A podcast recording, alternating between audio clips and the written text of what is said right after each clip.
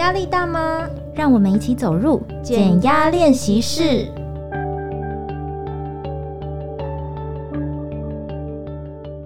Hello，大家最近好吗？欢迎来到减压练习室，我是易德，我是袁玲。哎，想要问问大家，你在日常生活中会常常觉得，哎，是不是很多事不如意，很多人针对你，或是找你麻烦呢？其实我最近刚好有朋友跟我抱怨这样的事情，就是他在工作上面，他觉得自己明明就已经做到可圈可点了，嗯、可是为什么同事或者是主管还是会一直找他麻烦，然后挑他的毛病？就久而久之，他会觉得会不会其实是对方有意在针对他，而不是他自己的问题？其实我觉得这样子的人好像蛮多的，就是会常常会觉得啊，什么事情不顺啊，或者是说是不是谁谁都在找他麻烦，嗯、然后可能就是把自己安。入一个这种受害者的这种角度，或是身边的人可能像园林，就是身边人跟你抱怨，对。但是实际上事实到底是不是这样？其实我没有参与他的生活，我并不知道整个状况。哦、对，你只是听他的角度跟你分享这件事情，对。但是事情的全貌你不是很确定，这样。对，其实很多人都是会陷入这种别人找我麻烦，或者是听到别人的抱怨这种状况。那事实到底是这样，还是说你以为的是这样子呢？你是不是陷入了一种，比如说把自己当成一种受害者的这种心理？所以呢，今天邀请到这个苏雨欣智商心理师来跟大家聊一聊，要怎么样摆脱这个受害者心理，然后找回自由的自己。欢迎雨欣心理师。Hello，易德，Hello，袁玲，还有我们所有听众朋友，大家好，我是苏雨欣。哎，雨欣心理师这样子。的状况在职场还是生活中，嗯，会很常见吗？是不是就是很多人会觉得说，是不是全世界都在找我麻烦？为什么都在针对我？这种感觉。哎、欸，没错，其实我们每一个人都有一点自我中心的倾向，这个是很正常的哈。它其实不一定是严重到像自恋这样子的疾病，因为我们都需要为自己好嘛，或者是其实我们也都只有这个单一视角，就是从我的眼睛看出去的世界，我怎么评断它，我怎么辨别它，哈，我认为它是一个怎么样的走向，这是一个自我中心的倾向。可是如果我们永远只能待在自我中心的一个状态的话，它会。让我们活得很辛苦。哦，真的，对，因为你等于失去了对事件或是对他人更广的一个视野跟看法。好，像刚刚易德、园林讲到的这个类型的伙伴，我们通常会觉得有一点点受害者情节，好、嗯，常常觉得自己过得很惨啊，哦，每个人都针对我啊，哈，都是我的错啊，好啊，都怪我不好啊，哈，就很多人会有这种好像悲剧女主角、男主角的琼瑶剧的对对对。的感觉，这种心情，哈，那。通常这样的伙伴呢，你们可能会发现自己还蛮常出现的情绪，就叫做委屈。你有没有常常觉得自己很委屈啊？嗯、或者觉得自己很悲惨？如果常常有这样的心情的话，有可能哦，我们内心有一点受害者情节的出现。哦，那受害者情节的一个另外一个特色就是，你会发现你自己的 OS 特别多，也就是内心戏啦，内心小剧场啊，没说出口的心里话很多。是，比如说别人一个眼神，你就会连连连，你就会觉得他一定是讨厌我，他是不是昨天那件事情他不高兴，他今天还在气我。可是我们却忽略了好多其他的可能性，比如说，哎，她跟她男朋友吵架了，哎，她刚刚被老板骂，哎，她今天的事情很忙，所以她根本没看到你，她可能只是一个心里在想自己的事的状态，哈。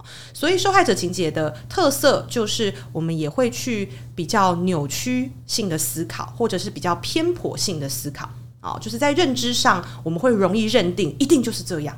就像我另一半啊，他自己有一点点这样的倾向，但因为他吃我很多口水嘛，所以他现在会开始觉察自己。有一次呢，我们就在呃一楼大厅就警卫室，然后警卫就在跟一个呃技师人员哈，就一直在看电脑荧幕，然后就这样一个动作而已，两个人蛮严肃的一起看一个电脑荧幕。然后呢，我的另一半呃，我们离开大楼之后，他就跟我说：“哎，雨欣，是不是啊？”我们最近大楼遭小偷了，他们是不是在看监视器？我们要把门窗都锁好，我们再回去锁一下。无限延伸。对，他讲完这一出之后，他就停下来说：“哎呀，我刚刚又在受害者情节了，我又无限延伸，然后我又把事情过度放大。”嗯，但我要先邀请所有听众，呃，我们先离开。哎呀，这又是我的缺点。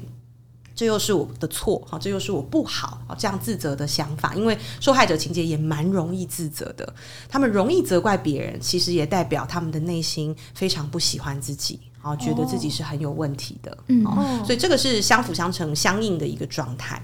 所以我先邀请大家，这不是一个错啊，这只是一个目前的现象。这个现象一定有你生长的原因跟背景。我们今天为什么会一直觉得别人有问题啦？好，别人有错啦，或是自己有错？好，一定是有我们一个很成长的背景。所以，我们先邀请大家先啊放松下来，哦，先深呼吸一下，然后呢，先感受一下，说，诶，我常常觉得委屈是发生什么？问自己，对，问问自己。哦，那。呃，有一个小方法可以邀请大家一起做啦，好，就是说我们可以把这个委屈的心情先写下来。好，为什么要这样做呢？我先跟大家介绍一下我们大脑这个器官。嗯嗯，我们大脑器官的原厂设定就是来放大所有的灾难，跟找到所有的错误问题点所在。他、一定要非常的负向思考跟负向感受。否则我们就活不到现在。嗯，哦，如果我们三十万年前的祖先觉得狮子好可爱，还想把它带回家养，我们人类就灭绝了。OK，对，我们一定要觉得狮子这是什么动物？我第一次看到它，但我就觉得它很可怕。我就先逃走，或是我要先攻击他，嗯、我要让他离开我的视线，嗯、我才是安全的。我们要有这样子，把一切未知都先定义成负面的，我们才有办法活下来。哦，所以这大脑的本身的机制就是这样子运作的。对，所以当我们把一个想法，一个尤其是负向的想法，哈，放在脑袋里的时候，大脑会非常尽责哦，它就会无限放大它哦。这是他在做他的工作的显现哈，不是他要害你，不是要故意惹你难过，可是他会无限放大他。就像我的伴侣，他非常敏锐哈，甚至比较高敏感，他就会去连接所有危机，然后把它编造成一个很恐怖的故事，然后他就开始预防嘛，对不对？他就觉得我要锁窗户、锁门哈，所有东西都要锁起来，他可以活很久。啊对对对，没错。其实如果去荒岛求生，他应该活得比我久。可是。他在这个其实没有什么真正的危机发生的现代社会，嗯、他就会发现他活得很辛苦。哦，太焦虑了。对，他就会一直觉得大家是不是在针对我？是不是我又做错事了？嗯、哦，他就会有很多受害的感觉出来。哦，那这些很有可能是我们小时候的一些经验哦，比如说你成长的环境是不是让你觉得很常被否定？你成长的环境是不是让你觉得非常的不安全？像我有一些个案，他们小时候有被讨债的经验，就是爸爸妈妈可能有赌债或欠债啊，跟地下钱庄啊、黑道啊借钱的经验，所以他们从小就是在到处逃窜的。在警戒当中成长，没错。他晚上睡觉会听到那个敲门声，他们就是要全部跳起来，从窗户跳出去，好可怕！什么都不能带，就要赶快跑走。所以你可以想象，他对于外界的一个眼神、一个声音，甚至一股风，他可能都很担心。放大十倍、对百倍，没错。哦，嗯、那当然这是一个很明显的例子，可是有一些很不明显的，比如说爸妈真的只是唉，对你一个叹气。对你一个责，嗯，然后让你在这种我不知道他在想什么、嗯、的状态，对，很焦虑的长大的小孩，也很容易去过度解读外界的讯息，因为他的父母没有告诉他我在气什么，嗯，他的父母可能是忽略的，可能甚至是虐待的，那这样长大的小朋友，我们也会一直去猜测，所以我们的小剧场会特别多，因为我觉得我不能问嘛，我问了可能也没有答案，那我的长大是没有。没有人告诉我规则的，我只能自己摸索。哦，听起来好辛苦，对不对？对。哦，所以这样的伙伴，我邀请大家不要责备自己的原因就在这里。哦，这个不是你的错。嗯。但是我们现在长大了，这个感受也只有我们能负责来转化它。所以就是先写下来。嗯，对。然后接下来应该要怎么样？让自己不要陷入到这样子的负面的情绪当中。嗯，是好问题。先写下来之后，其实你就成功一半了哦，因为你就让这一些委屈或者让这些心情是跃然纸上哦，它不需要停在你的脑袋里面，嗯，所以你就已经先斩断它，越放越大。哦，这一个自动化的功能，一个输出的过程，没错。好，你就是让它输出，嗯、你可以写在纸上，或者是打在电脑里。我像我想法比较快，我就会想要用打的。嗯，可是有一些人会告诉我，用写的增加一个触觉的感受，其实比较有抒发的感觉，甚至他比较能跟自己的情绪连接。好像有一些朋友，他跟自己的情绪其实是很不熟的。他虽然感觉到很不舒服，可是我不知道我发生什么。好，那这样的伙伴就蛮推荐用手写把你的心情写下来。嗯，那像我可能是想法比较快，我知道我自己发生什么，可是我很快很快，甚至有的时候我会把手机拿起来用录音的。哦哇，更快，对，我就直接讲了。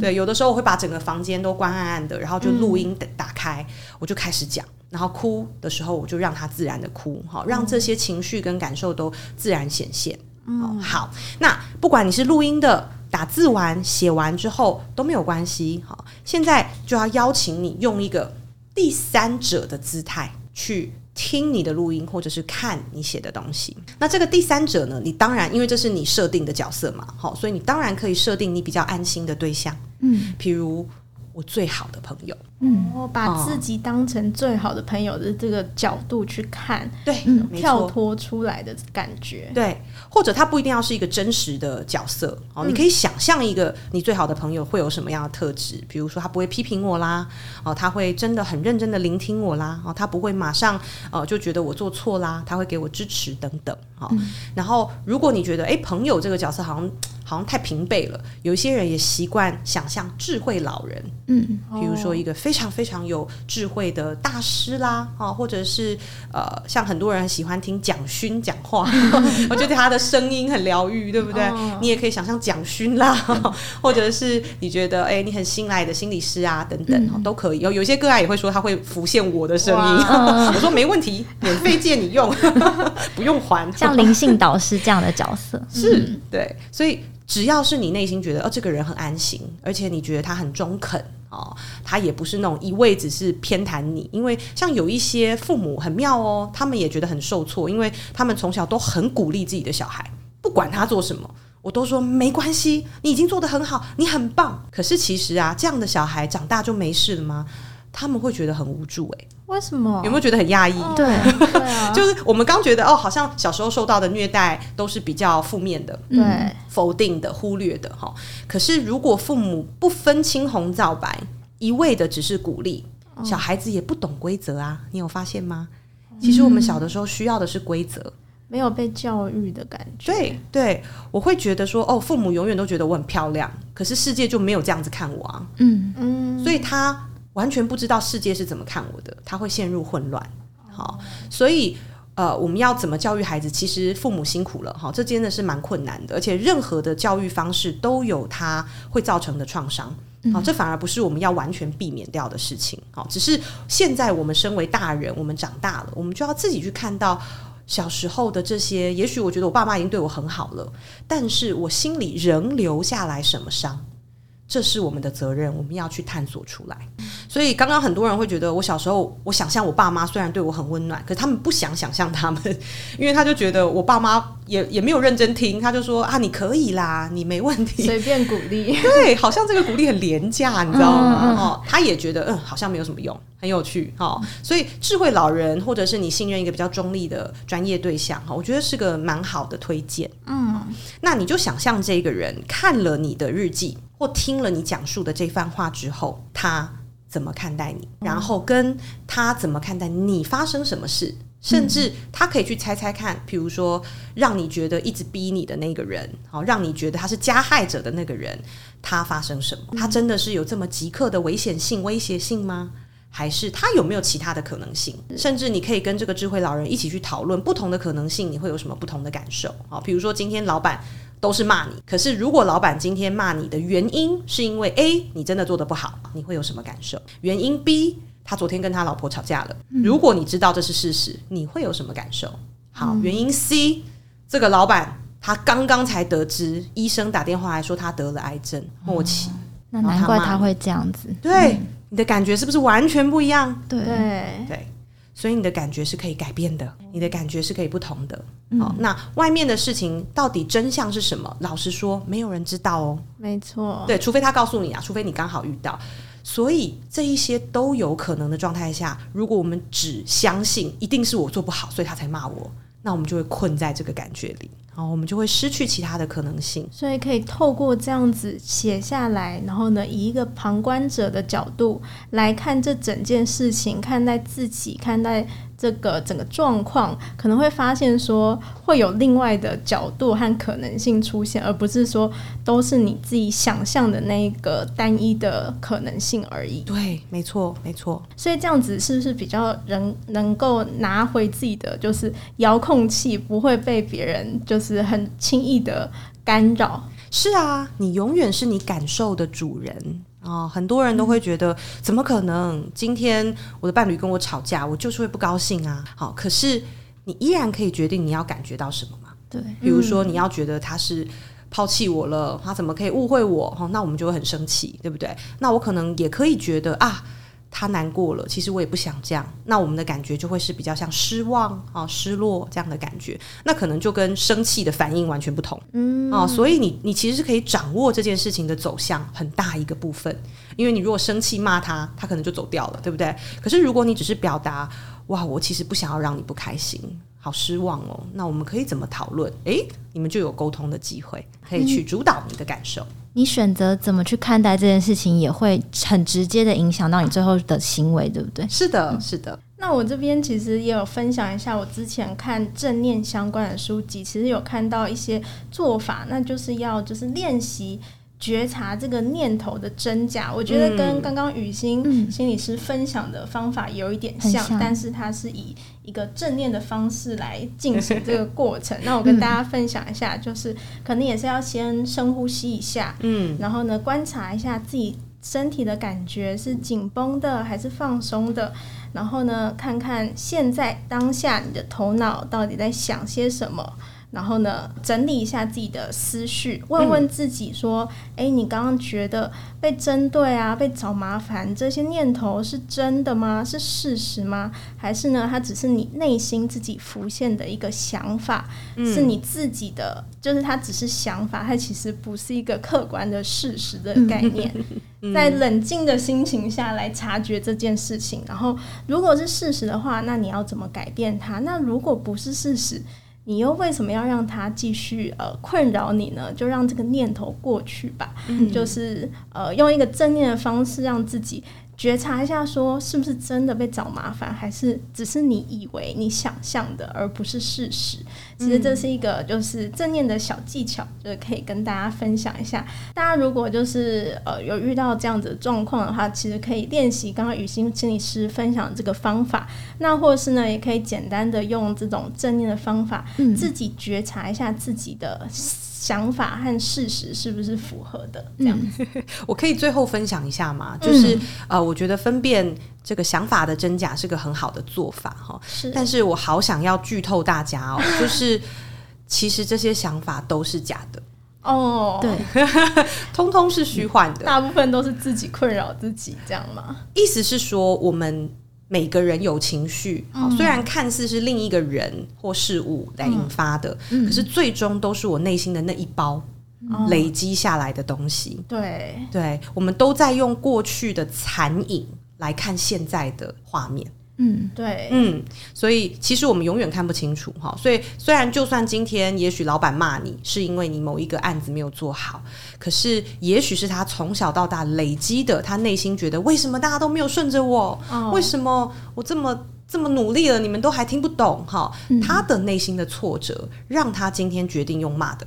是对，所以跟你真的有关吗？那个关系可能零点零零零零一不到哦，因为任何人发生类似的事情都可以引发他这件事情，就表示跟你无关。嗯，哦，那当然我们不是不负责任，我的分内事我还是做。哦，可是情绪我要不要收下他的？这件事情是完全可以由我们决定的。嗯嗯，所以判断这个想法的真假，就是在告诉我们说，其实我也发现我内心觉得好委屈的这个感受是来自我自己。对，不一定是对方。嗯嗯哦，OK，这样子做其实就是可以摆脱这种受害者心理，然后找回自由的自己，不会一直被别人限制或者是影响。是的，所以其实跳脱那个想法还蛮重要的，因为我们永远没有办法去完全理解别人的想法嘛，因为我们都只在自己的脑袋里面。是啊，甚至你无法完全体验他的人生嘛。对，所以他一生累积了这么多垃圾，今天你刚好经过，他丢在你身上，你要怪他，他可能也不能理解。嗯，就是揣测别人对自己的想法，其实可能用意不是到那么的大，对不对？没错。嗯，好的，那今天呢，我们就要想要邀请听众跟我们一起实际练习，看看雨欣心理师提到的小方法。第一步是写下你的委屈，把这个委屈交给书写和记录，而不是交给你的大脑去无止境的延伸。第二步则是用第三者，比方说一个最好的朋友啦，一个灵性导师，或者是一个中立的专业者的姿态来阅读你的记录。